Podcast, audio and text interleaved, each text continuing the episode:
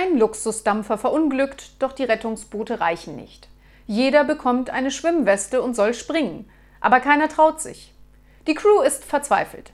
Schließlich wird der Kapitän gerufen. Dieser geht zu der Gruppe, die ängstlich an der Reling steht und redet mit ihnen. Dabei springt einer nach dem anderen ins Wasser. Als alle Passagiere von Bord sind, fragt der erste Offizier den Kapitän, wie er die Leute denn überreden konnte.